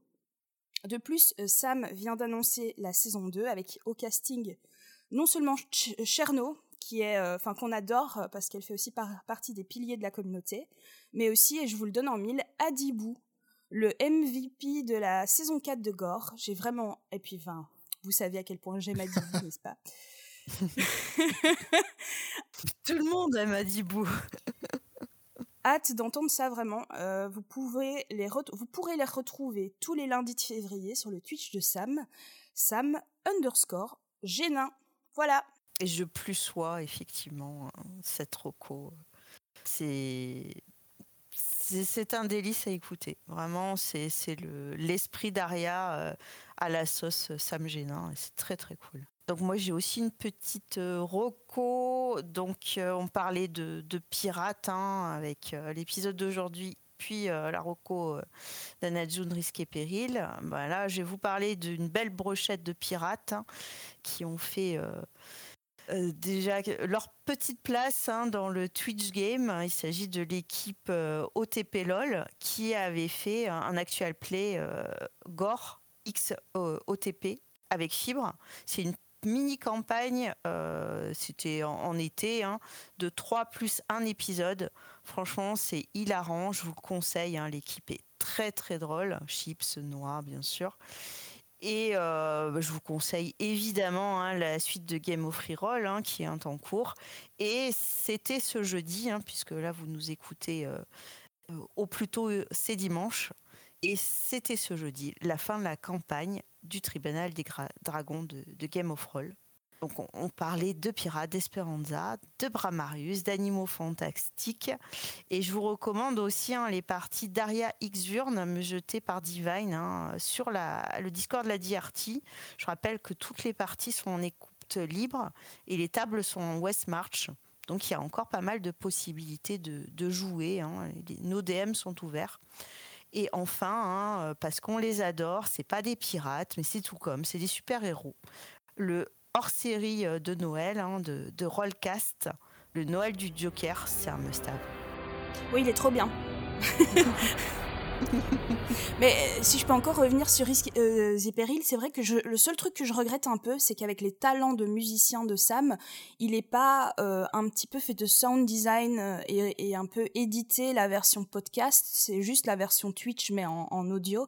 Parce que si s'il avait fait le taf que Rollcast fait sur ses podcasts, sur Risques et Périls, ça aurait été encore plus grandiose. Qui sait pour la saison 2 Ouais. Tellement de boulot. Ah oui, c'est un autre travail, c'est sûr. Mais Rollcast, ils sont hyper forts. Et du fait, euh, toujours sur le thème des pirates, euh, j'avais une recommandation, il y a auto-promo, attention, enfin pour la table virtuelle du coup. Euh, Il y a Captain Vaudou, le jeu de rôle. Euh, alors j'ai- j'étais pas là, j'ai j'ai pas joué, mais je l'avais suivi et j'avais j'avais beaucoup aimé cette aventure. C'était une super campagne. Euh, alors c'était avec euh, Carthage en maître du jeu, Erkep en capitaine, Kelkrig en canonnier, je crois. Silariel en prêtresse et Shadow en grande sœur protectrice. Et euh, j'avais comment un livre qui s'appelle la, reine, la Reine des Boucaniers, une aventurière en Océanie de Christelle Mouchard. Ça parle euh, d'Emako, c'est une biographie euh, vraiment légendaire. Ça ressemble un peu à un roman. Alors euh, je suis un peu, je suis un peu bon public euh, et j'étais contente de lire ce livre parce que ça, ça m'a fait du bien de changer de, de contenu un peu. Euh, mais euh, voilà.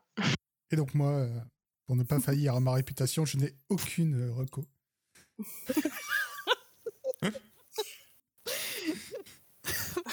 Aucun avis, aucune reco. Aucun avec aucune reco. Si, ah bah oui, j'ai écouté un podcast sur des pirates, ça s'appelle La Saga, mais bon, euh, ils font pas que sur les pirates, euh, c'est euh, des mecs qui reviennent sur toutes les sagas du cinéma. C'est vraiment bien. J'ai écouté il y a pas longtemps leurs avis sur Pirates des Caraïbes. Peut-être cette fois, c'est vraiment fini pour ce soir. C'était laborieux. Oui. Mais non. Oh, moi j'ai souffert. j'ai trop ri. On a souffert, mais euh, je sais pas pour vous, mais moi.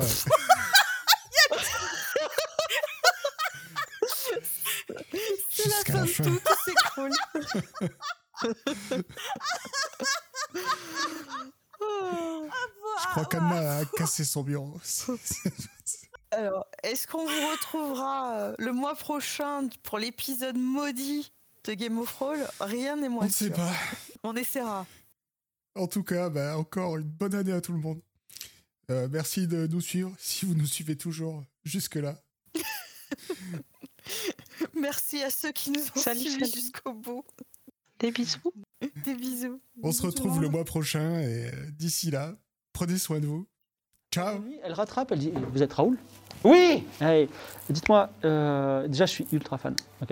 Merci, Et, merci. euh, serre mon chapeau. euh, ouais, ouais. Et puis vous savez quoi, parfois, euh, je suis sur le pont, il fait beau, il y a un arc-en-ciel dans le ciel et je chante votre, votre titre qui s'appelle. Ah commence- oui, euh, ouais. Gna, gna, gna, Bonjour je les suis. Oui. sur la- Oui, oui, euh, oui, bien sûr. Comment il s'appelle le titre Euh, le, le popotin d'une vie. Quand tu m'embrasses dans le cou, ta barbe me chatouille un peu, et je me sens loin de tout. Quand je me perds dans tes yeux bleus, j'adore quand de ta voix grave, tu me dis que je suis beau. Je redessine de mes doigts suaves les tatouages de ton dos. Mais ce que je n'ose pas dire, c'est peut-être moins romantique ça me fait un peu rougir. Pourtant c'est véridique, mon amour, le popotin d'une vie, comme de petits pain rôtis, dissimulés à demi dans les draps de soie du lit. Le popotin parfait, de belles pommes à croquer. Y a pas que le physique, j'en conviens, mais ça ne gâche rien. Le popotin d'une vie, comme de petits pains rôtis, dissimulés à demi dans les draps de soie du lit. Le popotin parfait, de belles pommes à croquer. Y a pas que le physique, j'en conviens, mais ça ne gâche rien.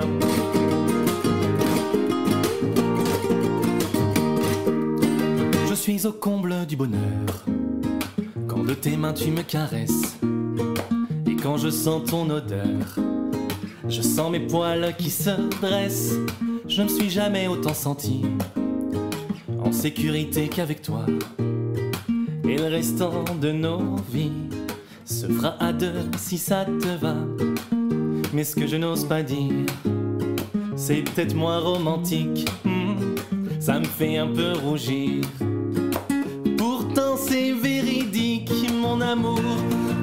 Le popotin d'une vie, comme de petits pains rôtis, dissimulés à demi dans les draps de soie du lit. Le popotin parfait, de belles pommes à croquer. Y a pas que le physique, j'en conviens, mais ça ne gâche rien. Le popotin d'une vie, comme de petits pains rôtis, dissimulés à demi dans les draps de soie du lit. Le popotin parfait, de belles pommes à croquer. Y a pas que le physique, j'en conviens, mais ça ne gâche rien voix, tes yeux, tes mains et ton popotin, ton dos, tes bras, tes reins et ton popotin, ta bouche, tes cheveux châtains et ton popotin, ce petit sourire en coin et ton popotin d'une vie comme de petits pains rôtis, dissimulés à demi dans les draps de soie du lit, le popotin parfait, de belles pommes à croquer, y pas que le physique, j'en conviens, mais ça ne cache rien, le popotin d'une vie comme de petits pains rôtis, dissimulés à demi dans les draps de soie du lit, le popotin parfait, de belles pommes à croquer, y pas que le physique, j'en conviens, y a pas que le physique, j'en conviens, y a pas que le physique, j'en conviens, mais ça ne gâche rien.